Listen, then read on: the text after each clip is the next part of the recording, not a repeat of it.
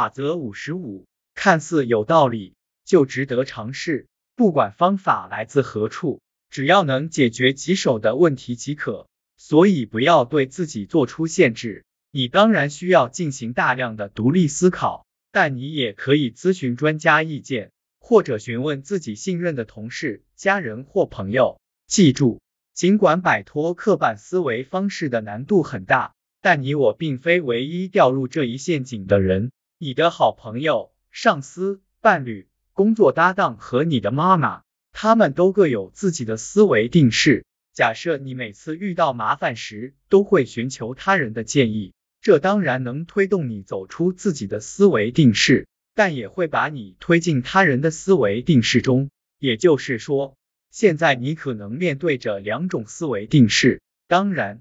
我们可以说这种情况强于仅陷入一种思维定式中，但我们的目标本该是彻底抛弃刻板的思维。你应当自由发散，充满想象力，让自己的思绪飘到任何其想去的地方。使用两种定式进行思考时，很难实现这个目标。我当然不是在建议你不和信任的人沟通，他们拥有很多优势，例如。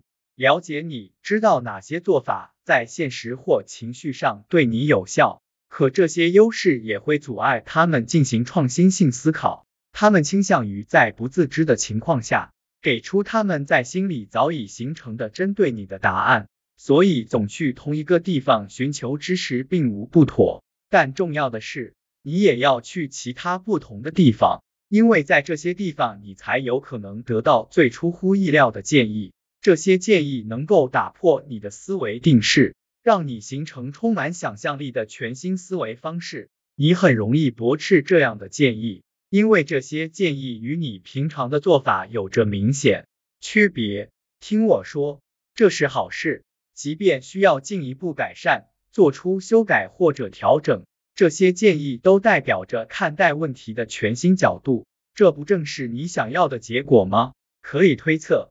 你的固有做法效果不佳，否则你也不会进入现在的状态。所以，当其他人为你提供了一个过去你从未想过的提议时，那就接受吧。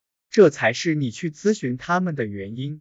不要产生那个意见太蠢的想法。你应该这么想：嘿，也许我可以试试。幸好我问了他的意见。解决问题的好办法可能有着各种来源。我有一次因为设计一本书的封面而陷入停滞，于是我咨询了一个五岁的孩子。我正好有个孩子，所以我觉得为什么不问一问他呢？